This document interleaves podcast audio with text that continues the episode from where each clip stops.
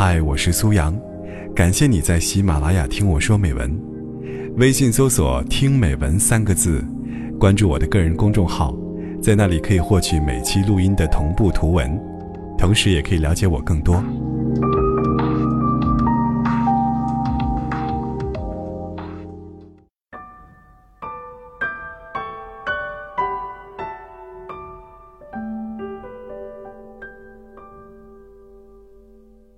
一个好朋友，三个多月的时间里没有再发朋友圈。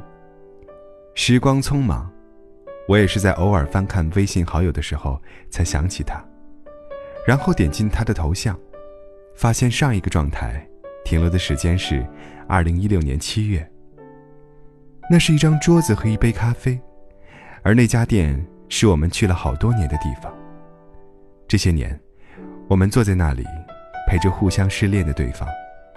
他话不多，偏偏我们之间最爱说，彼此的八卦可以凑成一条街巷。他偶尔会说一些自己的梦想，比如赚钱，这是城市的许多年轻人最初的梦想。可是，他渐渐的远走了。忽然之间，更让我尴尬的是，我竟然过了好久才发现。是啊，我也很忙，朋友圈。刷走了太多的人，多到了，我都忘记了过去和现在，也忘记了他。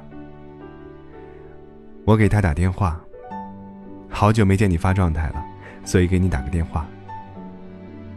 想他有点晚，是在三个月之后。他说：“其实我一直在看你的朋友圈，最近我在做微商，怕刷爆了你的朋友圈，从今以后连朋友都无法做了。”他说的小心翼翼，生怕我的任何情绪。他说，他分了一个闺蜜组，放了三个好友，所有的信息都没有再发过。彼此珍惜，所以才畏畏缩缩，好怕丢了对方，然后不断隐瞒。我说，我不介意你发了什么，只要你还在就好，不必屏蔽。那一天挂完电话，他发来一条微信。这是我三个月后看到的第一条微信。我还在，谢谢你。越来越多的人对朋友圈开始厌烦，无非是有人成为了微商，二十四小时刷爆了你的朋友圈；有人成天晒娃，你觉得自己的朋友圈俨然已经成了他的成长记录平台；有人秀恩爱。每天都被喂食着变着花样的狗粮，于是，有人拉黑，有人屏蔽，有人四处吐槽。无限接近一个人的生活圈子，本来就充满了风险。你在截然不同的风格里，根本无法对号入座。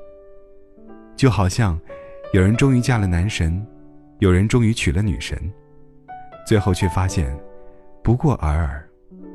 希望成为失望，好友分道扬镳。可是互加好友，并不等于非得互相关注朋友圈。朋友圈的本意，就是离你喜欢的人更近一些。我从来不介意我喜欢的人晒娃卖商品，不介意他不间断的旅游直播，更不介意他撒娇卖萌，虽然一点都不好看。但作为一个喜欢你的人，只要能看到你好好的，每天醒来发一条微信，晚上发一条晚安，哪怕这样的晚安是以任何方式结束，都没关系。我不介意你在朋友圈发了什么，只要你还在。其实，这些年也不知道丢失了多少朋友，可是我一直觉得，只要喜欢的人还在。就很好。社交平台给了我们太多的生活福利，每一个都温暖无比。有一段时间，校内网很红，我也很作，整天无病呻吟的发一些爱情片段。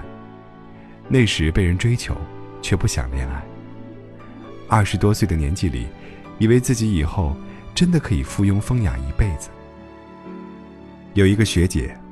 每次状态下都会评论。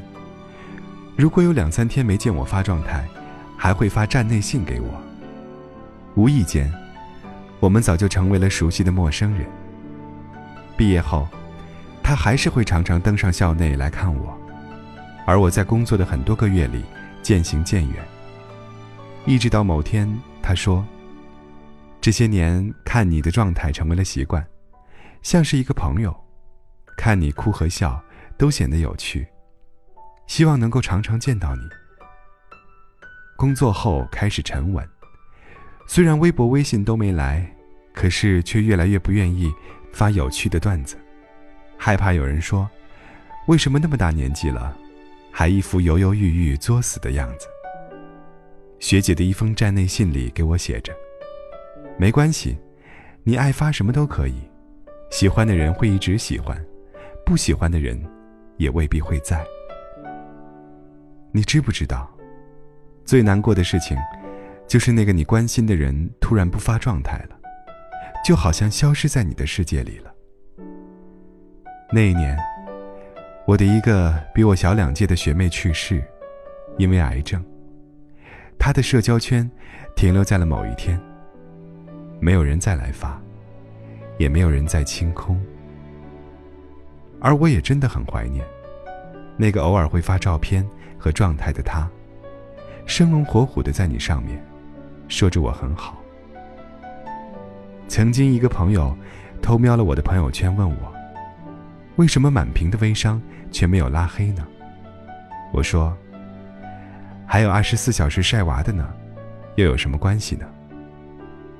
拉黑了一部分，剩下的人是我喜欢的人，他们哪怕发着微商的信息，也真的没关系。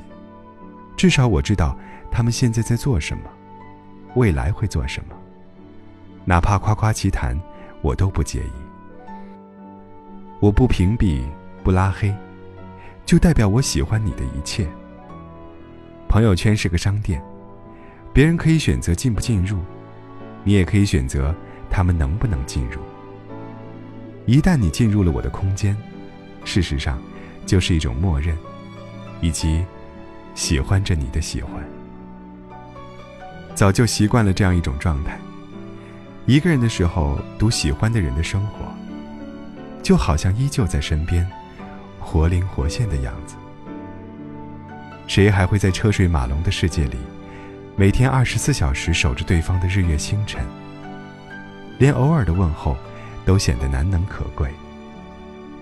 多亏了朋友圈，让我知道每一个喜欢的身边人。亲爱的，请你不必介意。当你在我的朋友圈生龙活虎，就是最好的相望。因为我知道，你在，你也好。